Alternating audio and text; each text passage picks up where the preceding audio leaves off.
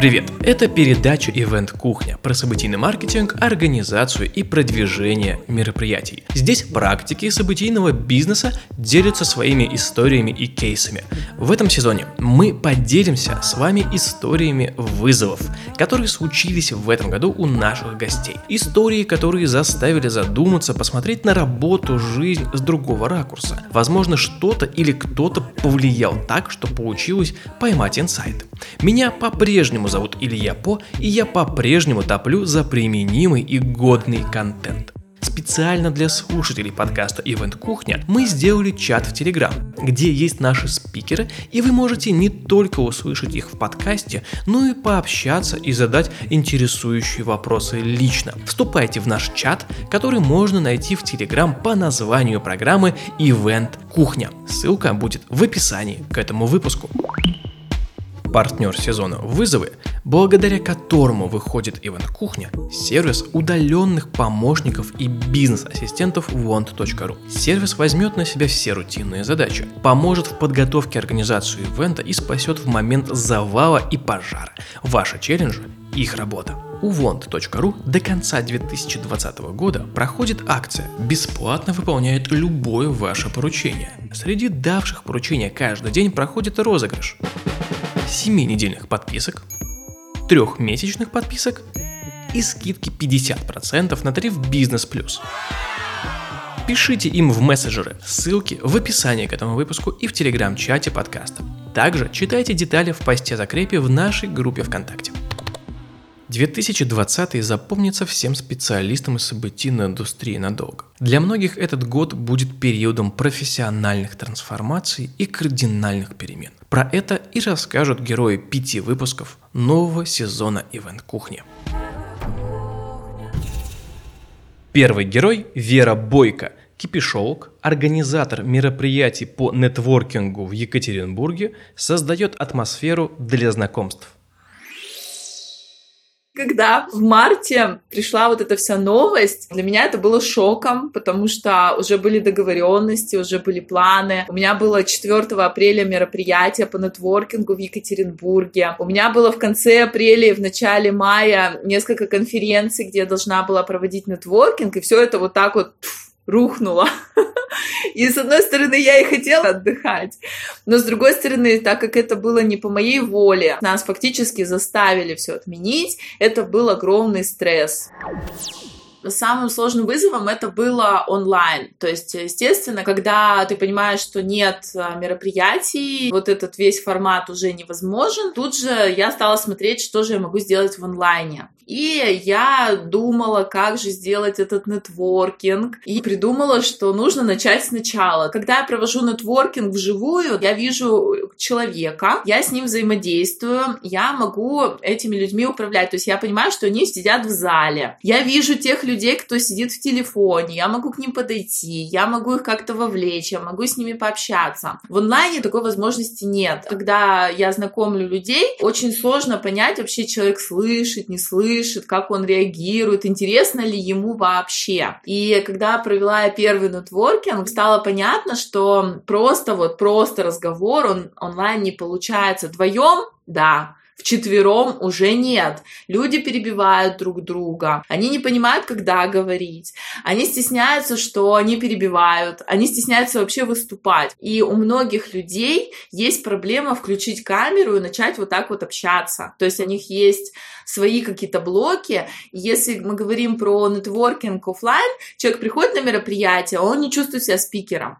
А когда мы говорим про нетворкинг э, онлайн, когда он приходит вот в такой формат, как в Zoom, он чувствует себя спикером, и он не хочет включать камеру накануне Нового года думала, может быть, стоит обучиться на какую-то другую профессию. Я устала от э, мероприятий, потому что это нагрузка, это всегда какие-то нервы. И я искала способ, как снизить эту нагрузку на себя. И когда отменили все мероприятия офлайн, я поняла, что нет, я люблю встречаться вживую. Мне очень нравится, я обожаю наши эти встречи, я люблю действительно свою работу. Просто на самом деле тут, наверное, наверное, вопрос в подходе, вот в гиперответственности какой-то. И вот эти вот полгода перерыва я делала сначала онлайн-нетворкинги, мне тоже писали, Вера, Вера, как организовывать онлайн-нетворкинг, потому что спрос резко вырос на эту тему. Я говорю, слушайте, ну вот моя компетенция, да, это управление залом людей, которые сидят, которых я вижу, с которыми я могу взаимодействовать.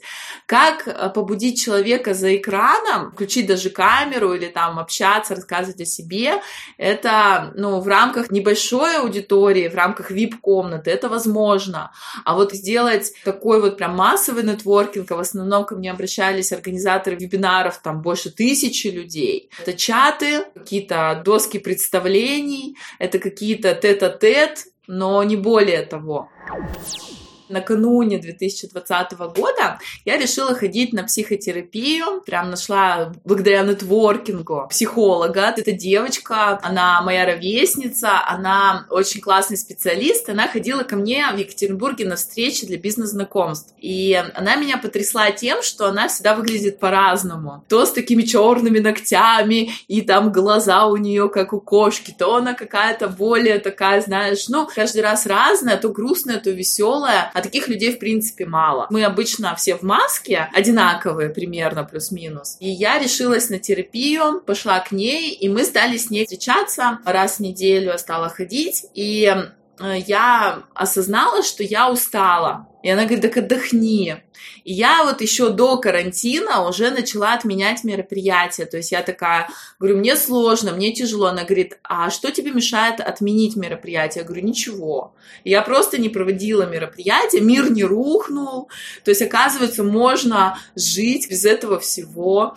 И когда, ну вот я поняла, что я, в принципе, свободный человек, я могу делать все, что я хочу, жить, как ты живешь. И когда наступил этот карантин, когда у меня отозвали там все деньги, предоплаты, когда у меня 4 апреля должно было быть мероприятие, оно тоже уже не состоялось. И про трансформацию, связанную с психологией, вот эти полгода для меня, они показали, что на самом деле можно проводить события без жертв. Я люблю спать по 10 часов. Я считаю, что сон это очень важно, потому что если я не выспалась, я злая. То есть, высыпаясь, я делаю мир лучше. И свойственно организаторам вот это вот желание как-то вот себя истязать, я поняла, что можно проводить события по-другому, быть менее требовательным к себе прежде всего, при этом делая качественное мероприятие. То есть не обязательно там умирать для того, чтобы сделать качественное событие. И благодаря вот этим полгода я поняла, как это можно делать, делать мероприятие из любви. Не из-за того, что ты боишься плохих отзывов, а из-за того, что ты хочешь хочешь, чтобы людям было классно. Это две разные позиции. После истории Веры выделил несколько важных тезисов. Никогда не поздно все начать сначала. Не обязательно страдать и умирать, чтобы сделать качественное событие. Организаторы в пене и огне – это уже признак неэффективности специалиста. Следующий герой Илья По. Меценат, миллиардер, пойбой.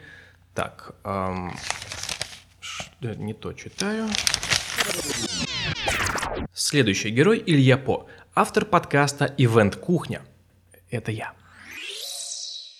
Как у многих людей, у меня были наполеоновские планы. Конце 2019 года составил план захват, в который прописал график мероприятий, которые собираюсь проводить. Метапов для подкастеров, профильных конференций в офлайне, тоже для подкаст-индустрии. Собирался выводить ивент-кухню в офлайн, делать живые записи в Москве, приглашать э, слушателей на это мероприятие, чтобы можно было поприсутствовать на этой записи. Также делал ежемесячные питчинги, которые делал год уже. Год проводил питчинги в офлайне. И 13 марта провел первый метап из запланированной серии для подкаст-индустрии. Это было не то, что я хотел. Я остановил регистрацию на 200 заявках, и обычно здесь доходимость 60%, средняя, знаю по опыту. Но в этот день не так пошло все. Дождь сильнейшим ветром, курс доллара и нефти пошли вверх, люди уже начали опасаться ходить по ивентам, хотя еще ничего не было понятно. В итоге было где-то человек 40, и мне было от этого грустно, мягко говоря. Но после официальных объявлений, что офлайн а-та-та нельзя, стало совсем грустно. Во-первых, все планы по выходу в офлайн резко изменились, ну, точнее отменились. Попробовал еще пару месяцев проводить питчинги в онлайне. Это было вообще не то. Те задачи, которые решали на ивенте в офлайне, не решались через онлайн. Здесь важно было именно личный контакт и живое присутствие тех э, людей, которые принимали участие в этом питчинге.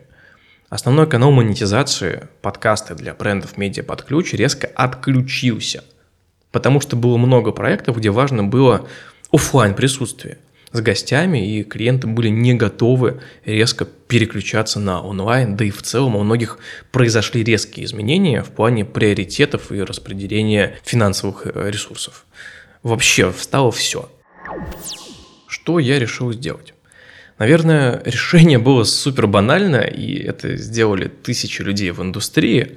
Я взял бутылку Мейкерса, высосал чуть больше половины за вечер – Собственно, день я пил, на второй был не в рабочем состоянии, хотелось просто лежать, что, в принципе, я и делал. На третий начал приходить в себя, но был не в ресурсе. И в следующие несколько дней начал строить планы, что вернусь обратно в Псков. Даже предупредил арендодателя, то есть настолько все было плохо, я предупредил арендодателя, что это мой последний месяц в Москве, что я уезжаю. Ни о какой подушке безопасности речи, конечно же, не шло, ее просто не было. А еще нужно было платить людям, которые были у меня на фиксе. В какой-то момент мне сказали важную вещь. Представь, что будет в самом худшем сценарии в твоем случае. Что будет на дне? Попробуй составить несколько сценариев этого дна и посмотреть на картину со стороны. Я составил. Посмотрел. Самая страшная мысль, которая промелькнула в тот момент в голове, была следующая. Это что получается – все было зря?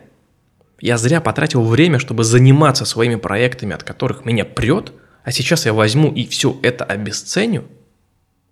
Вот именно от этих мыслей меня просто передернуло всего. Мне даже сейчас мурашки пошли по всему телу. Я сел, успокоился, взял бумагу с ручкой и начал прописывать все возможные сценарии. Как можно поступить, чтобы остаться в Москве и продолжать заниматься именно своими проектами. Что я сделал? Метапы для подкаст-индустрии заменил на вебинары. И за полгода собрал самый активный большой подкаст-сообщество чат в Рунете.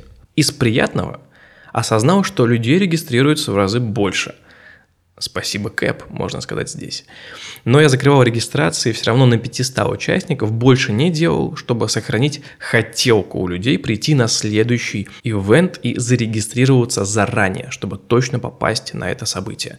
Этот лайфхак помогал делать солдауты на вебинары быстрее. Что касается записи клиентских проектов, все проекты, которые могли, мы перевели на удаленную запись.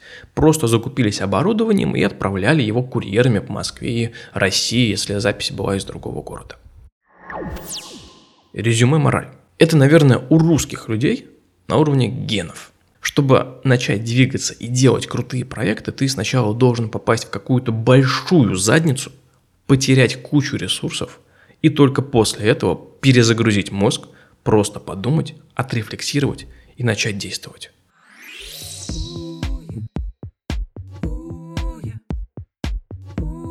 Перед тем, как мы попрощаемся, мой дорогой слушатель, запомни две важные детали. Первое. Нужно вступить в наш телеграм-чат и продолжить общаться и обмениваться опытом с коллегами. Чат можно найти в телеграм по названию программы «Ивент Кухня».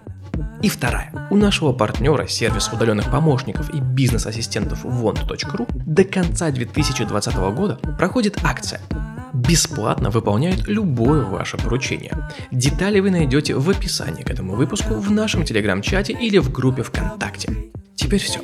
До встречи в следующем выпуске.